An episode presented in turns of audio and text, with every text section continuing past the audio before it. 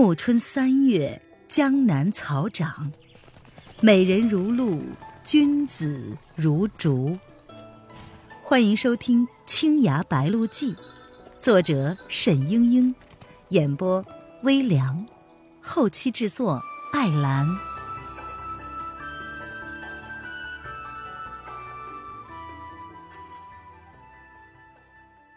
第七十章，找凶手。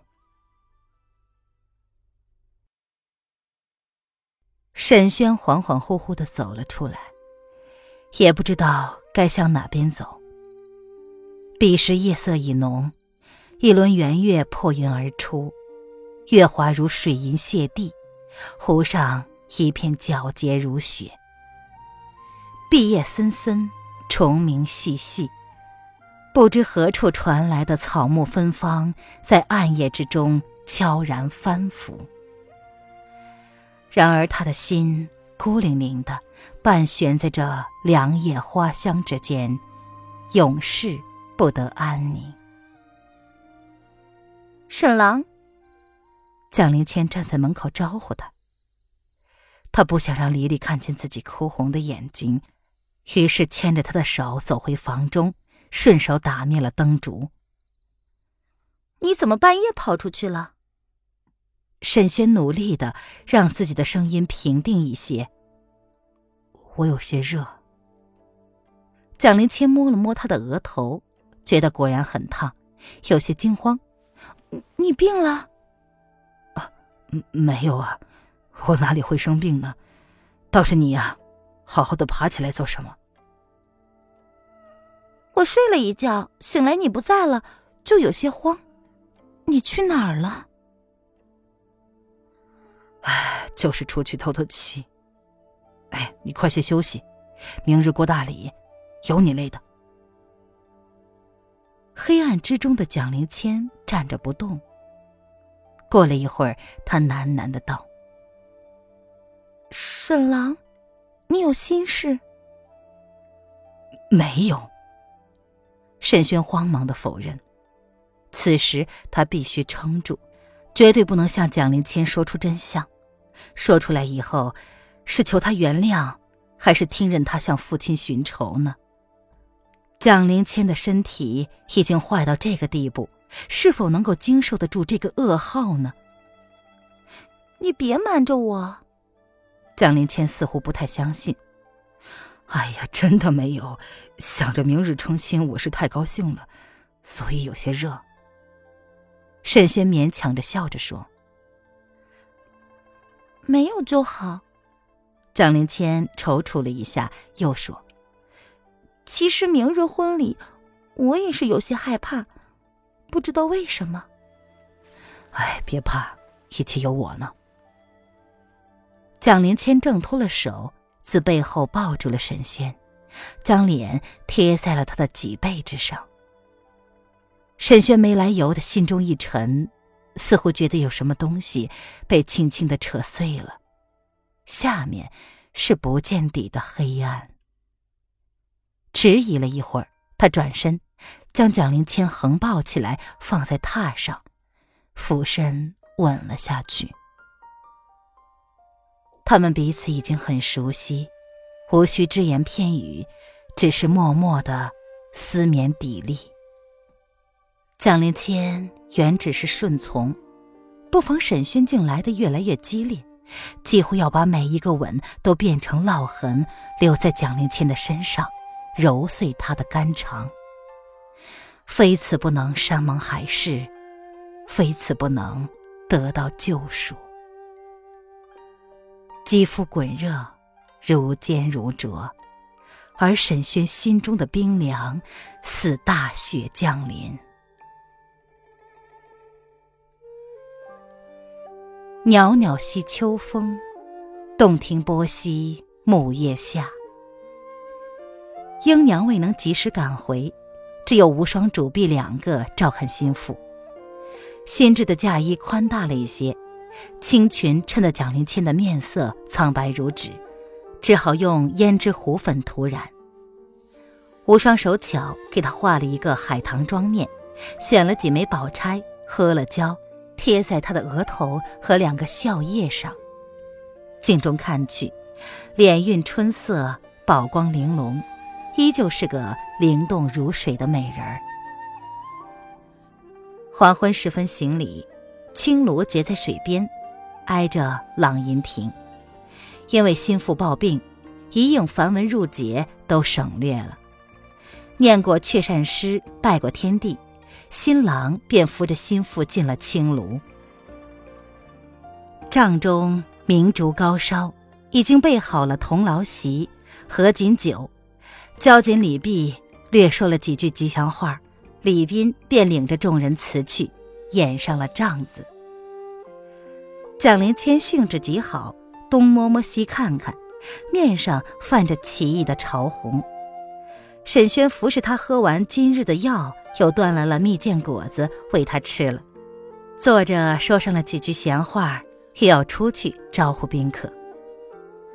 蒋灵谦有些不安，只是牵着他的袖子说：“少喝些酒，早些回来。”这整整一天，沈轩满心纠结，几欲崩溃，恨不能立即带着蒋灵谦远走高飞。然而万般心事毕竟不可言说，还要装作没事人一般，强撑起一张喜洋洋的新郎笑脸。此刻也只能又抱了他一回，安慰了几句，恋恋不舍的去了。暮色将至，园中灯火如昼，宾客们把酒言欢，有善谈者牵头说起烟霞主人沈醉的赫赫声名。说起三醉宫四大弟子的往事，说的是好不热闹，仿佛中间二十年来沉浮跌宕，从未发生过一样。胡建之领着沈轩一一敬酒，言语之中反复拜托各位江湖同道关照一对新人。沈轩顾望四周，人群之中没有发现父亲。也许沈斌没有走，只是躲在某个角落里看着。这令他既不自在，又伤感不已。酒过三巡，明月在天，人声喧腾，丝毫不觉。不知何时，一叶小舟划破了暗沉沉的水面，向君山驶来，竟没有人察觉到。来人白衣如雪的立在船头，暗夜之中显得飘飘然，如同幽灵。我来迟了，不曾给侄女送嫁。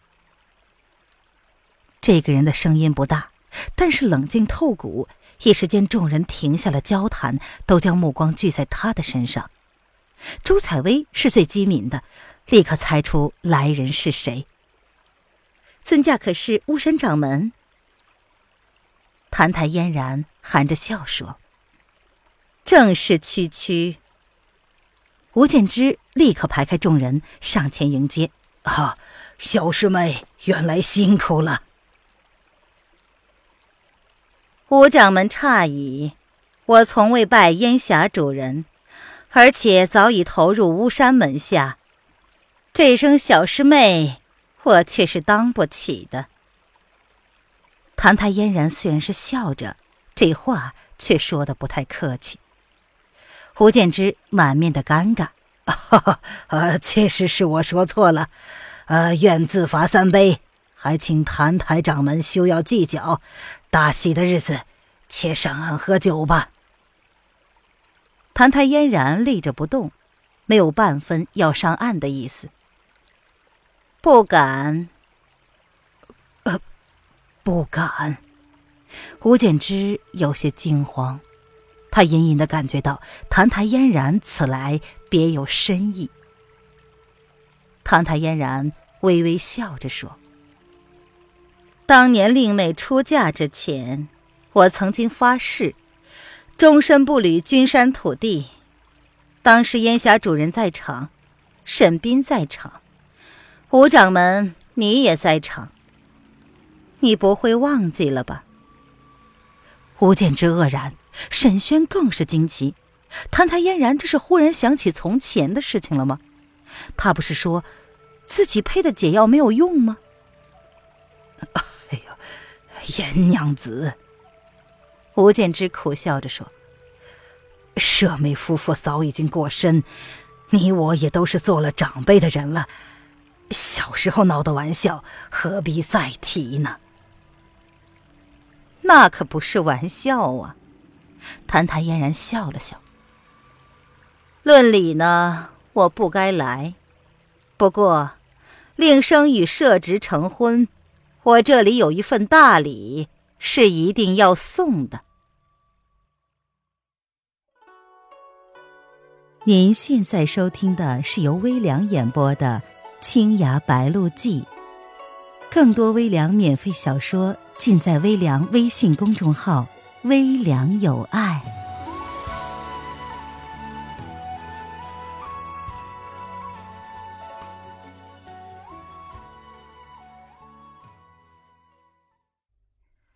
早就有人看出来，小船吃水颇深，船上似乎放着一个大箱子，黑压压的，看不清楚模样。众人皆不敢应声。澹台嫣然轻挥竹尾，那只箱子竟然腾空而起，飞向了筵席，将将的落在沈轩的面前。灯下看去，箱子是由上好的木料雕成的，一头大，一头小。却是一口棺材。众人骇然，心腹的长辈竟然在婚礼上送棺材，所图为何？这口棺木少说也有百斤，谭台嫣然一个娇弱的女子，竟能凭空运起，巫山的武技实乃是深不可测。在座的众人加起来，怕也不是他的对手。镜湖女侠曹志平看不下去了，她出言道：“谭台掌门这是何意？不怕吓着新人吗？”沈郎中胆子大，不会被吓着的。谭台嫣然转而冲着沈轩说：“贤侄，你不想看看棺材里是谁吗？”沈轩隐隐有预感，颤着手伸向了棺材，却听吴建之喝道：“轩儿，站开！”他转过头去，看见吴建之双目发红，显然是因为动了真气而牵扯了旧伤。吴建之道：“ 你张开，别碰着棺材，让我来和谭台掌门说。”谭台嫣然显然有些不耐烦。他立在船头，扬了扬手，砰的一声，棺材盖子开了，露出了一具森森白骨。围观的众人反倒是略松了一口气，不是腐尸，仅是白骨，随身的衣服物品荡然无存，想来这个人死去多年了。可是沈轩心下了然。这白骨曾由他亲手安葬，他如何不认得？他知道谭太嫣然为什么而来了，为了叶来夫人提到过的那第八个人。谭太嫣然知道凶手是谁，他想起来了。沈轩望了望吴建之，吴建之脸上的皱纹越发的深重。说不清楚是恐惧，还是愧疚，还是茫然无措。前日我在庐山收尸，发现他去世之前断了一条腿，大约是摔断的吧。谭台嫣然缓缓的道来，他语声悠长。当年阿兄为了救侄女和我，自己落下崖去。不知他坠崖之后是即刻就死，还是伤重饥渴，无人救助，煎熬而亡。十九年间，阿兄暴尸荒野，不能入土为安。世上记得他的人虽然不少。他却从未得到过祭奠。吴掌门，你也知道，我阿兄虽然常年漂泊在外，但他从未背叛过三罪宫和烟霞主人。今日我送了他的尸骨回来，请吴掌门看在同门的情谊上，让他安葬在三醉宫吧。这是自然。吴建之木然的道：“三醉宫永远有澹台师弟的位置。”众人议论纷纷，谁也没有想到这具白骨就是十九年前纵横天下、旋即又莫名消失的潇湘神剑澹台树然。这实在是震撼。吴掌门处事公允。谭台嫣然颔首道：“既然三醉宫永远有我阿兄的位置。”那么，当年陷害我阿兄的人，也请掌门一并处罚。吴建之拧着眉道：“你是指谁？”谭台嫣然冷笑着道：“呵呵，吴掌门原来不知道。”吴建之深吸了一口气，沉声道：“我心中有所猜疑，但始终未能查出真相。”还请谭台掌门指教。天台黄云在，天台梅雪平，天台祭秋谷。谭台嫣然徐徐的数道：“还有四个打下手的天台弟子：徐逸瑶、邵小池、蒋清、顾不弃。”天台七弟子犯下大错，早就被蒋听松逐出了师门，又被叶来夫人追杀。千年除夕，黄梅记这最后的三个天台弟子，也已经被叶来夫人斩草除根。这也就罢了。不过，天台七子之外，当时还有一人，才是顶尖的高手。是他给了阿兄致命一击，他才是最大的罪人。吴掌门，你说这个人该当何罪？众人面面相觑，一时气氛极为紧张，互相猜疑着当年到底是谁竟有能力杀死一代剑神。自是当诛。吴建之面色惨白，他急声道。严娘子，今天是两个孩子办喜事，你定要如此吗？有什么委屈，办完喜事再说。澹台树然是你的兄长，也是我的师弟，从前是我失察，将这冤案拖了这么久，将来定会还师弟一个公道的。哼，将来讨还公道，我可不信。谭台嫣然笑着道：“哼。”我兄长冤死十九年，你洞庭一门从来没有一个人过问过。吴掌门只推说一个将来，焉知不会再拖十九年？趁着江南武林英雄豪杰皆在，还是早早的说清楚的好。明知谭台嫣然别有用意，毕竟有人按捺不住好奇的心，催问道：“哎，究竟是谁呀？”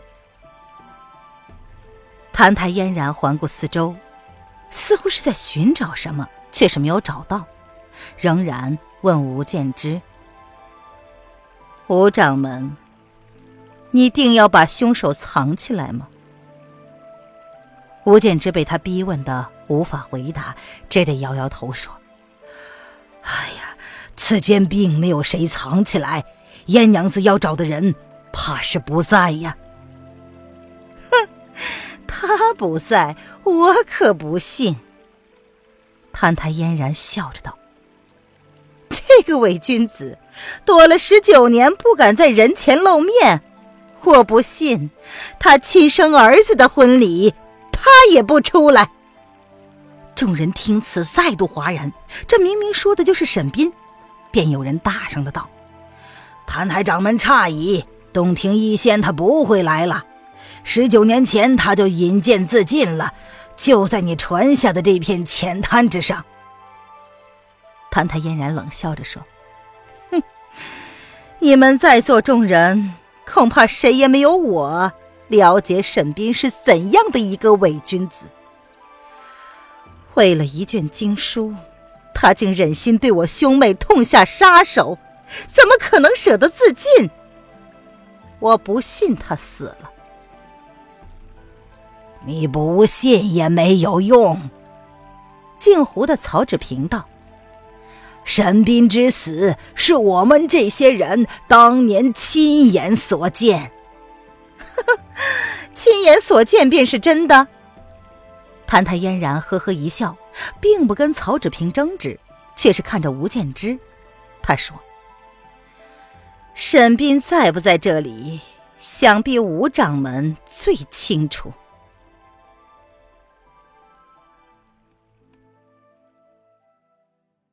亲爱的听众朋友，本集播讲完毕，感谢您的收听。